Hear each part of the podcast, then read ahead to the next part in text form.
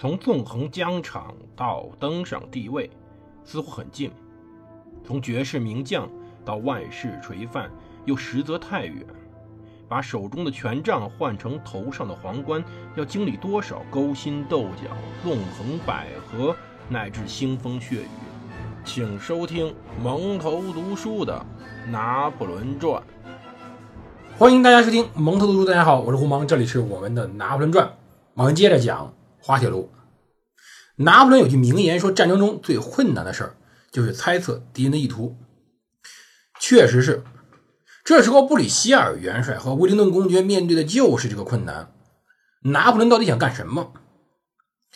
当然，第一个问题是拿破仑会不会进攻？这个问题呢，问题倒不大，因为拿破仑很有可能要进攻，因为他不会等着让联军集结，然后再一次决战。那么，如果进攻的话，会往哪儿进攻？什么时候？在哪里？其实，在三年前，威灵顿公爵还。并不觉着拿破仑会主动发动进攻。他在六月二十一号，也就是他的维多利亚大捷周年纪念日，在布鲁塞尔准备一场舞会。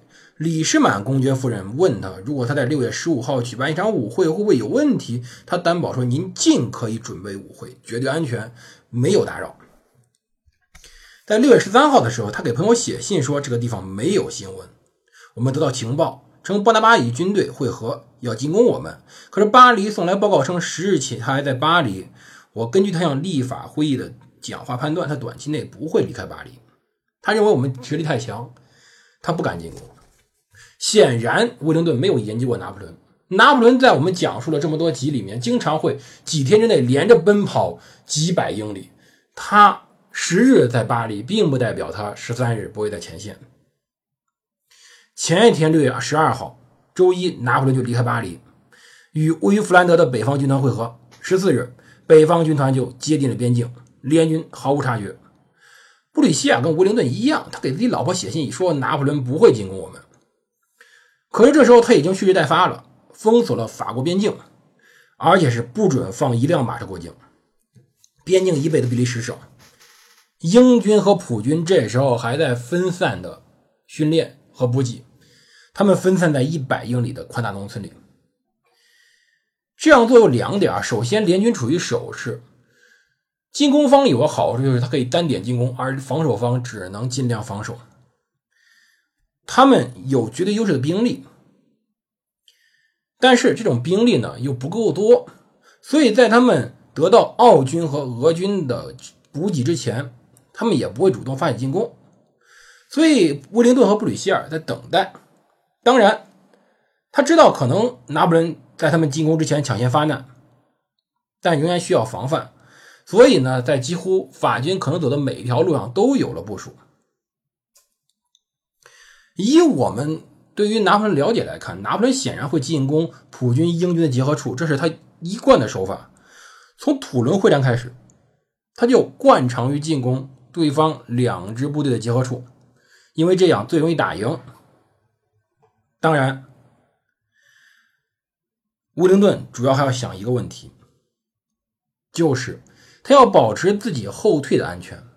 英军作为一支海洋军队，他们的打仗风格确实非常彪悍，但另外一个风格就是准备好随时逃跑。从敦刻尔克我们可以看出来，他们能这样撤退，而这时候一样啊，他们也在考虑防止海岸与自己的切断。不仅是补给线，还是安全的撤退路线。所以说，联军分散的特别开。可是，在从桑布河以南，从沙勒罗瓦到布鲁塞尔的主路上，联军没有发现拿破仑动向。其实，威灵顿公爵有很不错的情报部门，英国人做情报还是可以的。他的问题不是说没有收到情报，他的问题在于情报过多，不知道什么真什么假。在这里，他是两眼一抹黑。在边境封锁之前，从法国北上的旅客那里搜到大量情报，可是这些情报几乎是胡说八道的居多，而且相互矛盾，他没有办法真正的去对应，找出真正合理的情报，他也没法动用自己的侦察军官。这些军官呢，经常窥视地边境。靠着自己的快马逃脱法军追踪，而且他们身穿军服，所以说就不会被指控为间谍，工作效率很高。当时最主要的人是科洪·格兰特，这是他最主要的军官。乌灵顿让格兰特来比利时担任他情报主管，而格兰特在五月十二号到了布鲁塞尔，建立一个情报网。可是当地的人全是说法语的，要么同情拿破仑，要么表示漠然。格兰特也没有办法派侦察军官越境南下，因为这时候联军还没有与法国交战。因为法王在他们眼里，法王仍然是路易十八，他们只是与拿破仑·波拿巴这一个人交战而已。当然，格兰特呢，由于在西班牙被法军俘虏，他在巴黎也有不错的人脉，所以说呢，他是有机会搜集到足够的信息的。可是，这些线人们呢，给他提供了很多北方军团的报告，但没有办法告诉格兰特最想知道的东西：拿破仑是否要进攻？进攻目标是哪里？法军的保密部工作这次做的很不错，至少说傅歇回来以后就恢复正常了。英法两军最早接触在通往蒙斯的道路上，法军骑兵在那里与联军的岗哨发生交火。可以说，拿破仑此时正在侦查通往布鲁塞尔的路径。所以呢，整个战争开之前就非常非常有意思。在六月十五号时候，拿破仑发动进攻，越过边境，率军开往沙勒罗瓦。普军骑兵外围部队与法军发生了小规模交锋。普军信使狂奔北上，报告法军开进消息。可是威灵顿收到这些消息时并不相信，他担心法军在公路上只是佯攻，来转移他注意力。真正攻势是带有他的右翼。公爵这时候过于谨慎是个错误的。拿破仑不会向西进攻，因为那样有可能把威灵顿赶到布吕歇尔的一边但公爵知道，拿破仑的用兵神出鬼没，不能以常旅夺之，所以公爵很谨慎。当然，究竟要怎么样还不知道。但六月十四号，在拿破仑逼近边境的时候，李士满公爵夫人在布鲁塞尔举办舞会，威灵顿公爵也参加了。李士满公爵夫人夏洛特呢，是第四代李士满公爵的老婆。这位公爵，嗯，在战争方面没有什么天赋，他喜欢板球，负责指挥驻扎在布吕塞尔的一支小规模预备队。他的苏兰妻子本身也是公爵的老一个千金，上流社会的社交女主人之一。一八一五年，他四十七岁，生了七个儿子，七个女儿，这是当时的常态。只要他活着，就会不停的生孩子。威灵顿公爵向这位夫人保证，不会有坏消息打到他的舞会。不过，他也劝他不要在布吕塞尔以南的乡村举办。由于法军骑兵巡逻队的报告太多了，所以说公爵夫人还是在城内招待客人比较好。所以，公人公爵夫人呢，从善如流，租了一个配有宽敞车库的豪宅。车库被改为一个舞厅，原本卑微的车库装饰着大块鲜红色、金色、黑色之物。而这时候受邀的宾客中有最重要的贵客是奥兰治亲王。奥兰治家族是荷兰统治者家族，他是新建立的荷兰国王的王储。当然，对威灵顿公爵来说是个眼中钉。虽然公爵挺喜欢奥兰治亲王本人，但是问题是。这位王储的父亲威廉一世国王坚持要自己的长子在英荷军队中占一个高级指挥官。威灵顿出于合作，他必须答应，意味着公爵麾下很大的军队要让这个年轻人指挥，而这个年轻人除了血统高贵以外，没有任何的一点显示他足以担任这一个职务。他指挥着第一军，由于乌灵顿坚持将不可靠和无经验的营与忠臣且久经沙场的营混编，所以亲王这时候也掌握着公爵的一些精锐的英国和汉诺威部队。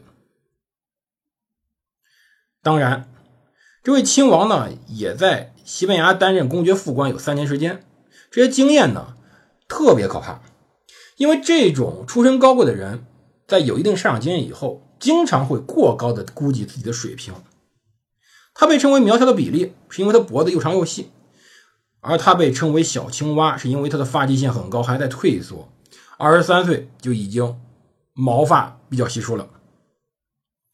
他本身和英国摄政王，也就是后来英王乔治四世的女儿独生女夏洛特公主订了婚，但是他这位公主目睹这位比利在阿斯特马赛上酩酊大醉，于是取消了婚约。而这位亲王对此漫不经心，相信他的未婚妻会回心转意的。他对自己的父亲说法语的臣民不以为然，称他们为白痴。由于他在伊顿公学，有英国最著名的学校之一，受教育，所以在英国和比在同胞时更自在。他非常亲英，在几天以后，他会指挥威灵顿全军的接近三分之一。但是好在他麾下的参谋军官非常强，而公爵也在祈祷这些军官能够压制住这位亲王的缺乏经验，所以呢，最后结果可能会变得比较好。当然，还有什么其他参与者呢？还是有不少人的，比如说有一位埃斯基威尔，这位人呢曾经被认为西班牙驻荷兰大使，他最经最为传奇的色彩是他曾经跟着维尔纳夫一战斗。维尔纳夫是谁？不知道大家能想不想起来？我们讲了很长的一段特拉法尔加海战，他的一个营曾经在维尔纳夫攻击中毁于一旦。而另外一位是托马斯皮克顿爵士。他是前来指挥公爵第二军的，很受欢迎，曾经长期在西班牙和葡萄牙效力，战绩辉煌。在威灵顿接管军队后，便传唤这位皮克顿来辅佐他。威灵顿尽可能的把半岛战争的每一名老兵都到自己的麾下，而这位将军是他得以信赖、领导激励部队的人。当然，皮克顿呢还是有一些心理疾病，但是这不影响他在战争中陪他。威灵顿公爵。他本身呢喜欢女性陪伴，唯独不喜欢自己老婆。当然，很多的上层人士都是这样。他与拿破仑不一样，他呢跟女性相处比和男性更如鱼得水。他特别喜欢那些年轻貌美的贵族女性。布鲁塞尔也由于这种情况，他呢有一些流言蜚语，这不奇怪。作为一个公爵，作为一位高贵的人士，但是他正在跟美女跳舞的时候，他正在。和一位十七岁的乔治亚娜·伦诺克斯，她是李士满公爵夫人的女儿。他们正在聊天的时候，这位美女就问这个公爵：“外界消息是真是假？法军是否在推进呢？”他点点头：“消息是真的，我们明天出动。”这种战争气氛让整个舞会显得特别刺激。六月十五夜里呢？很多身穿华美制服的军官在烛光的映衬下翩翩起舞。二十四小时之后，他们就有的人会殒命沙场，甚至死的之前还穿着丝袜和舞鞋。有人说呢，作为一个军官，在这个时候不应该参加舞会。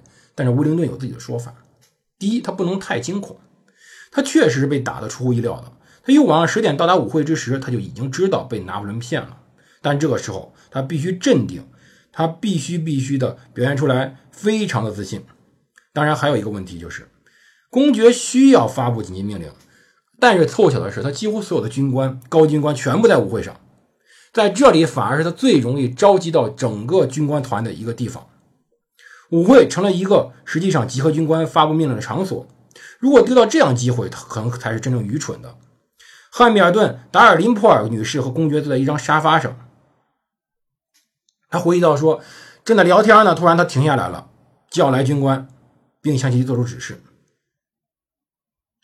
为什么这样呢？因为在沙勒罗瓦到北上的公路上，大祸已经临头了。究竟在舞会之时，到底发生了什么？到底让什么让威灵顿如此的恐惧？我们下期再说。